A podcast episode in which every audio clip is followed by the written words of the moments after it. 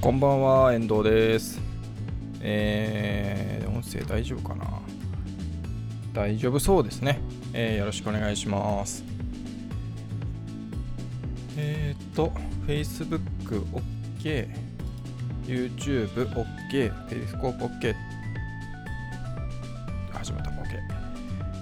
OK です。さあ、やっていきたいと思います。毎週木曜日夜8時から30分間配信してます。ウェブマスターの、ウェブウェブマスターのまったり30分でございます。よろしくお願いします。この配信は Web マスターの手帳を運営しているえー私、遠藤が、えー配信をしております。Web マスターの手帳のアカウント、YouTube チャンネル、Facebook ページ、えーペリスコープで配信をしています。音声大丈夫かな？うん、大丈夫そうですね。はい。でえー、と配信が終わった後ですね、それぞれ、えーで、えー動画としてアーカイブが残ります。あとは音声のみ、ポッドキャスト配信もしますので、えー Google Podcast、iTunes、えー Spotify などなどで、えー配信をしております。それぞれですね、まあ、Webmaster の手帳もしくは Webmaster のまったり30分で検索をしていただければ見つけられると思います。よろしくお願いします。まあ、お盆休みの人もいらっしゃると思いますが、仕事という方もいらっしゃると思いますので、えーいつも通り配信をしていきたいと思います。大丈夫そうですね。えーっと、まあ今日もですね、もう本当話さないようがなくて、質問とか、うーん、まあ何かあれば、題材をいただけたらありがたいなっていうぐらい今日は何もなくてですね。まあそれでもなんか話をしようと思って、えー今日も話題を3つご用意しておりますが、え1つ目がですねえーっとまあウェブマスターの手帳の話ですね、えーアンプをまたまた導入し導入したっていうかアンプに対応しました。でまあ、過去にも何回かですね、Webmaster の手帳を、えーアンプ対応させたことがあるんですけども、うーん、まあ、あんまりこう自分があ、まあ、想定してるというか、まあ、一番最初はもうね、ほんとアンプがスタートした時ぐらいに、えー試してみたというのがあって、で、その時はですね、Facebook のインスタントアーティクル、アーティクルだったと思いますか？けど、まあ、えっ、と、Facebook 版のアンプですね。かだから、えー Facebook でメディアのなんか記事を読まれてる方とかであれば、ご存知かもしれませんけれども、こう Facebook で何かこうタイムラインにね、えーフィードにこう流れてきた、えー記事のシェアとかをこうそのページを読みたい、記事を読みたいこうタップをしたときに、シュッとね、あのまあ、その外部に飛ぶんじゃなくて Facebook 内にページのこう情報を送って、えー Facebook のアプリから何か外に飛ばなくても読めると。すぐパッと表示されるっていうのが、まあ、Facebook にもあるんですね。Google のアンプみたいなもので。で、えーとまあ、それを導入したんですけど今はやってません。でその導入した時の記事導入した時にすでに Facebook に送ってるえ情報としてその記事の情報を送っている場合には未だにその今でもか今でもその記事を Facebook 内で読もうと思うとその情報が Facebook に残っているので、えー Facebook のインスタントアーティクルで読むことができるんですけども最近のものはそういうふうにしてないので、えー、Webmaster 手帳側で Facebook 側にそのページの、ね、記事の内容とか送ってないので、えーそういうふうにはなってないんですけどもまあそういうのもやったりをしてたんですね、最初の頃。で、あーどうもどうも。こんばんは、朝木さん。どうもどうも。で、えっ、と、まあその後、えっ、と、まあそのインス Facebook の方もそうだし、Google のアンプもそうだし、うーん、なんかね、あのまあ確かに導入はできるけどもその表示スピードしか上がらないなっていうか表示が速くなるっていうところしかこうメリットはないなということでその当時はですね、えーまあもう対応をやめちゃって普通に戻して。てでその後も何回かまあどんなもんかなと思って最近はどうなってんのかなと思ってこ期間を限定してアンプ対応とかしてたんですけど、まあ、今回は改めてアンプ対応して、えー、おります。まあそれはもう、まあ、例えばそのアンプ対応しやすくなったっていうのもありますしその例えばワードプレスのプラグインとかでもそのプラグイン自体がだいぶ良くなったりいろんなものが出始めてえー、いろいろまあしやすくなったというか管理しやすくなったというかうん対応しやすくなったっていうのがあるのであってですねまあ改めてちょっとまあこれもずっと今後ずっとやる対応し続けるかどうかは分かりませんけどもえっ、ー、ととりあえずは、まあ、当分はあのアンプの方にしようかなと思ってます。でやっぱりねあの、アンプの対応をしてからそのアクセス数なんかを見るとやっぱり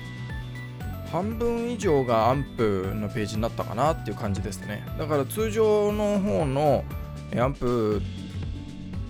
になってないページというかあ通常の方はの方へのアクセスは減ってるけどもその分プラスアルファでアンプっていうのがあ伸びてるなっていう感じですね僕の方としては。うん。で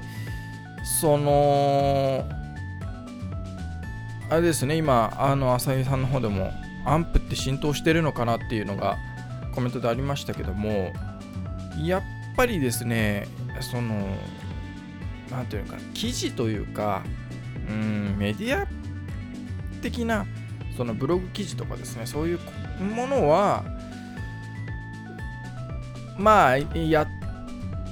ておいていいかなっていう感じはしますね。うんただその例えば EC サイトのショ、えー、商品ページとかをアンプ対応した方がいいかっていうと僕はまだそこまでではないかなっていう感じはしてます。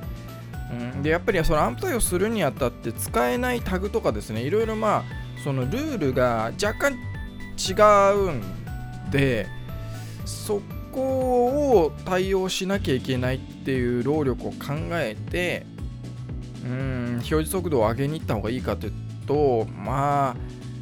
あうんどうかなって感じはしますね。だからやっぱりそのブログ記事とかそのオウンドメディアの投稿ですよね。投稿については、まンプ対応してもいいかなっていうぐらいです。だから Web マスの手帳もですね、えっと、トップページとか、えー、固定のページとかはアンプ対応してませんあのと記事ページのみですね。だから問い合わせページとか、その他のページは、えー、アンプ対応はしておりません。で、その検索結果を見てみても、その上位をアンプが占めてるか、アンプ対応してるページが占めてるかっていうと、まあ一概にそうではないなっていう感じがしてるので、やっぱり内容というか中身かなと思うので、で、うんっていう感じですね。で、あの検索結果にこうね、えー、稲妻マークみたいなこうアンプのねマークが表示されますけど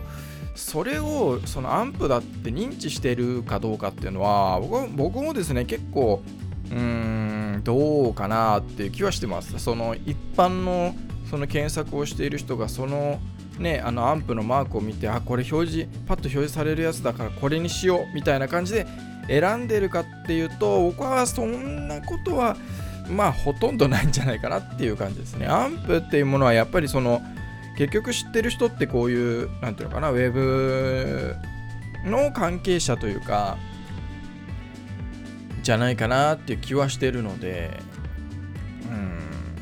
ですねだからその検索結果で、まあ、アンプ対応したから上位表示してるかっていうと僕はそうでもない、確かに上位にいますけどね、アンプのページって。ただ、えー、同じ内容で、だけどアンプに対応したから表示順位が上がったっていうことは僕、あんまりないんじゃないかなって気は、気がしてます。往々に。うん。で、まあ、今回ですね、僕がそのアンプ対応にまたやり始めた理由っていうのがですね、もうそういう検索とかではなくて、Google のそのディスカバーにちょっとディスカバー対応に取り組みたいなというところで、えー、 AMP に対まずはちょっとやってみようと。であとはまあそのサムネイルの、えー、ね、えー、アイキャッチのサムネイル画像のサイズとかも、えー、ディスカバー用に今大きくしたりはしてるんですけどもそこがメインですね。ただやっぱりその Webmaster の手帳で書いてるような内容が、まあ、どれぐらいディスカバーに合うかっていうまあちょっと今後やってみないとわからないし、まあ、コンテンツを コンテンツを作ってないので 記事を記事を書いてない箱だけ用意した感じなのでまあちょっとそれは今後っていうとこですけどもだからあの別にランプ対応した理由は、まあ、検索の順位が上がったらいいなとかは正直あんまりないですね Google のディスカバーを視野に入れて、えー、チャレンジしてみようというところです。はい、なので、まあ、正直ですね、その、まあ、温度メディアでも、うーん、アンプ入れた方がいいかどうかっていうのは、強く推奨はしないかなって感じですね。まあ、やってもいいならやってもいいし、別にやらなくやりたくないならやらなくてもいいんじゃないかなぐらいにしか僕は結構思ってないですね。うん。やっぱりまあね、ってとこありますね。そんなに。まあね、だからその、さっき話した使え、タグのエラーとかがあったりするしだ、えー、使えるタグのルールみたいなのがやっぱり違うのでそこを意識してってなるとあんまりなんかいろいろできなくなるんですよね。うんっていうのはまあありますね。うん。えー、まあまあまあ、なのでまた、まあ今後何かあれば、変化があれば、また雑談で話をしたいなとは思っております。はい。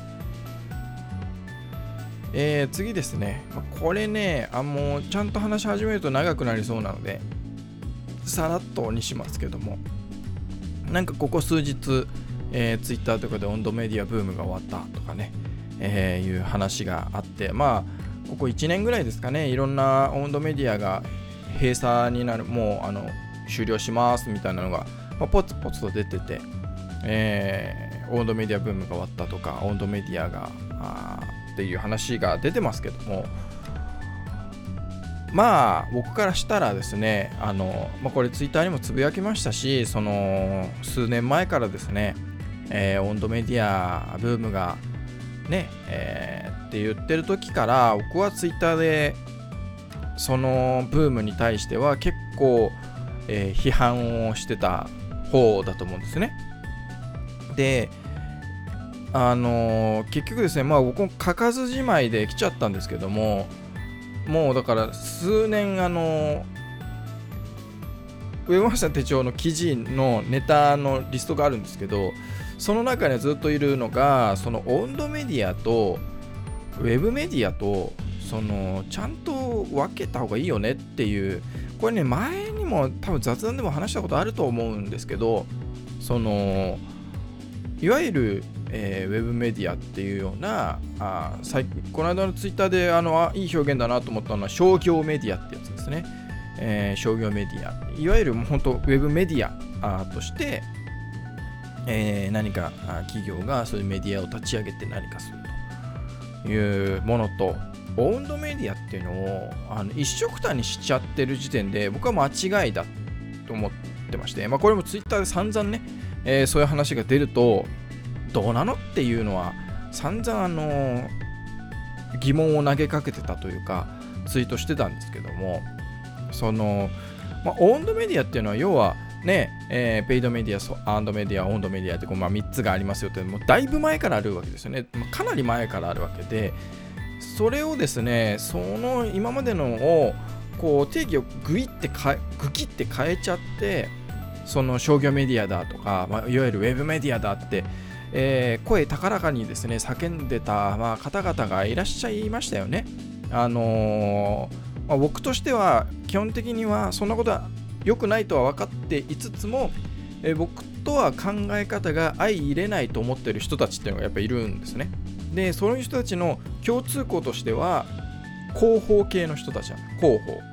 広報をやってる人とか PR やってる人とか。でそれしか知らない人たちっていうのは僕とは正直あの考え方が相入れないので例えば Twitter とかでもそういう人たちってフォロー全然してないんですけどあの本来はねそこって別に、えー、あれなんですけど、まあ、そういう人たちってまああのなんていうのかな。うん。なんかまあねインフルエンサーっぽく影響力があるから受けがいいからっていうのでみんながわーっと流れてるって、まあ、いわゆるね僕のよいつもこうディスる、えー、流行りとかこういうブームっていうのがそうですけどまあそういう人たちが声高らかにですねその今は温度メディアですみたいな感じで、えー、言っててであのー、まあまあまあいいんじゃないと。別にややって、えー、見たらいいんじゃないかなっていう感じで僕は見てて。でまあ当然失敗するだろうなと思ってたんですよ。で案の定まあこういう結果がねここ数年やっぱりってまあそりゃそうでしょっていう感じなので、えー、僕もツイッターではねあのー、僕からのメッセージはだから言ったのにっていうただその一言に本当に尽きるんですけどやっぱりですねそのウェブメディア中小企業が、えー、一つのもう自分たちとして事業を立ち上げて、えー、商業メディアウェブメディアを立ち上げるんだっていうふうにやるのであればそれはウェブメディアとしてちゃんとやればいいと思うんですけどそうじゃなくて例えば PR とか広報とかあるいは集客とかそういうことを目的として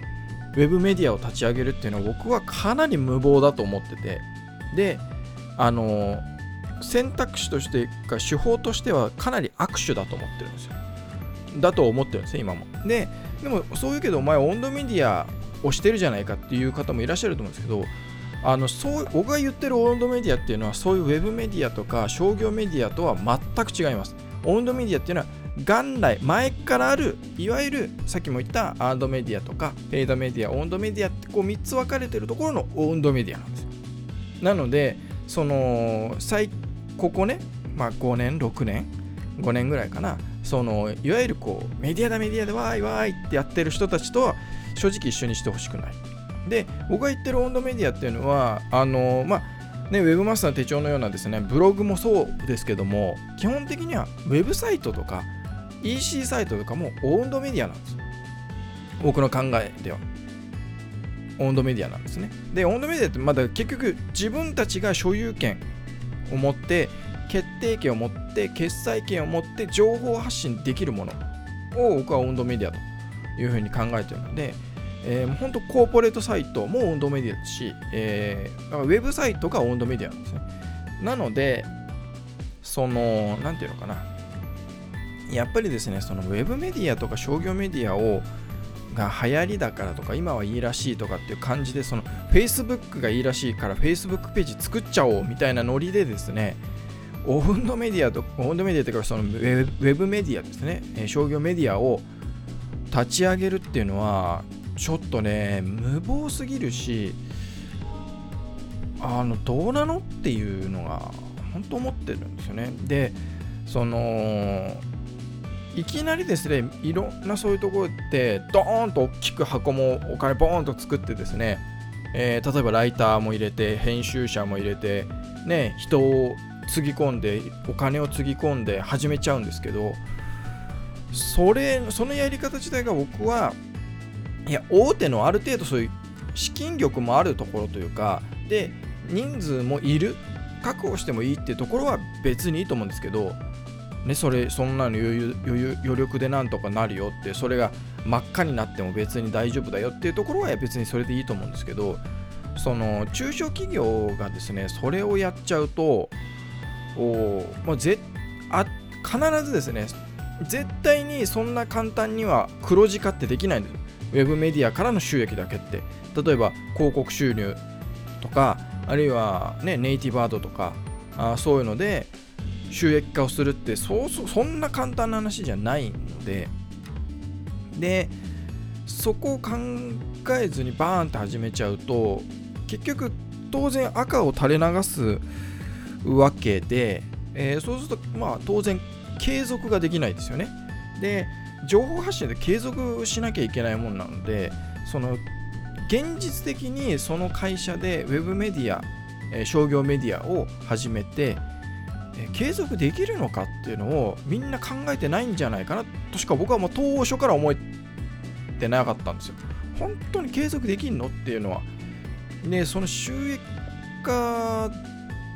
できると本気で思ってんのかなっていう感じが僕はずっとあったんですね。で、まあ、簡単に言っちゃえば新規事業を立ち上げてやり始めるのと同じですからそんな簡単な話じゃないわけですよね。で、まあ、言い方がちょっとトゲがありますけど口車に乗せられて、えー、今は温度メディアですよなんていう言葉にですね、まあ、コンテンツマーケティングとかとこうごっちゃにしてですねうまいこと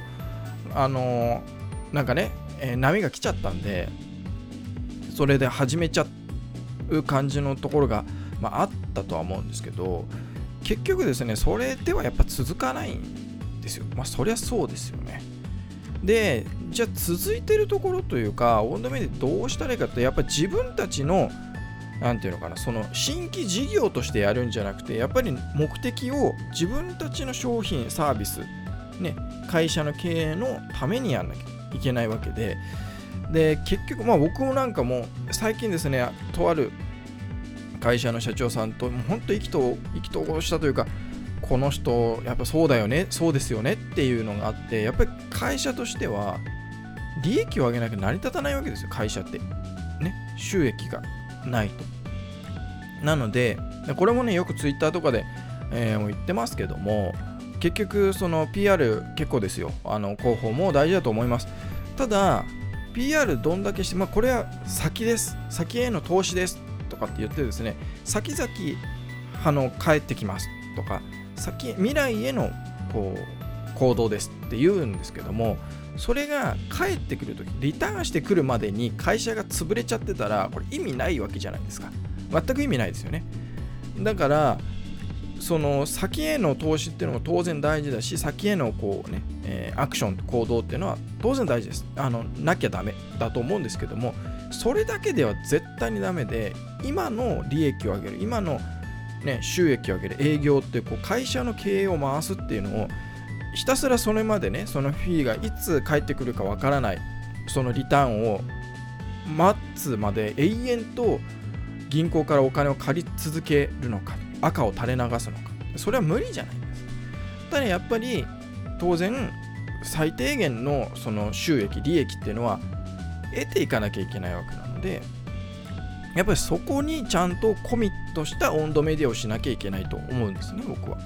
なのでその例えばリストの獲得であったりとか問い合わせとかねもそうですし EC サイトであれば当然温度メディアをやるんだったらそんなね何人にリーチしたとかじゃないんですよ。商品がいくつ売れたんだっていうそれを言わないとダメなのにあのー、まあ声高らかにですね温度メディアをってウェブメディアをとかって言った人たちって往々にしてですね僕からするとですねそこのコミットってしてないんですよね。物を売るとかっていういくら利益を出すかっていうあのね収益お金を生ます生むかお金につなげるかっていうところはコミットしないしてないようにしか僕は見えないですね。だからやっぱりあの温度メディアをやる、まあ、これからも、まあ、やるっていうところあると思いますし今やってるところであれば必ずやっぱりそれは自分たちの営業フローありますよね。その商品をこう売れるまでの流れ営業フローって B2C でも B2B でもあると思うんですけどその流れの中にどう温度メディアを入れるかっていう、うん、違うな。営業フローの中で、えー、これがしたいから温度メディアを使おうみたいな方が、えー、いいと思うんですけどあの何ていうのかな。やっぱりそこがないとうんまあそりゃ閉鎖とか運営できなくなるでしょうねっていうかあの成果が出ないですからね。あの普通に新規事業としてやるのであれば商業メディアとしてやるんであればそれただ PV が増えてたってダメなわけで、えー、収益広告収益とかさっき言ったねネイティブアートとかの収益がないとそりゃ赤垂れ流しですから。であればそれを中小企業が本当に新規事業としてやるべきなのっていう。のは僕ももう前から言ってるんでねあの前から知ってる方はあのまた言ってると思われると思うんですけどそもそもその企業っていうのは何かビジョンがあってビジョンっていうとねなんか軽く陳腐な感じがしちゃうっていうのもなんか悲しいなと思うんですけど何かしらこう見てる掲げてるものがあって経営理念とかですね、えー、目目的があって会社っていうのはあるわけででその目的っていうのは何かしらのこう社会の問題を解決するっていうところだと思うんですよね。でそれを成し遂げるために、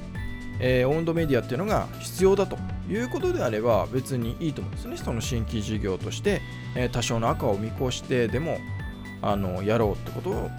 経営判断があるっていうのは、まあ、いいと思うんですけどそこと全くこうこうなんていうのかな。関係なくというかですね重なり弱くうーんなんかやっちゃう。商業メディアとかウェブメディアっていうこうやっぱ流行りにね影響されてやっちゃうっていうのはうーんまあ僕はどうかなと常々思ってて。まあこういうね今オートメディアブームが終わったとかっていうのをねチラチラ見始めるとほーらねっていうかだから言ったのにとしかもうもう思わないですね、だから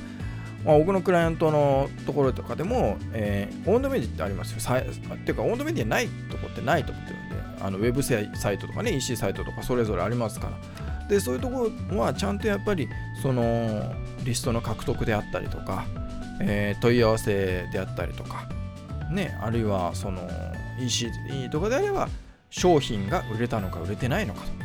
というところですね。そんなの簡単に見れるわけじゃないですか。えー、コンテンツを作って、それからその流入経路として、えー、それが商品につながってるのかどうかって見ればいいだけなので。だからそこをやらないと今オンドメディアやってる意味がないと僕は思うので中小企業がですね、えー、ウェブメディアを事業として、えー、商業メディアとしてやってるの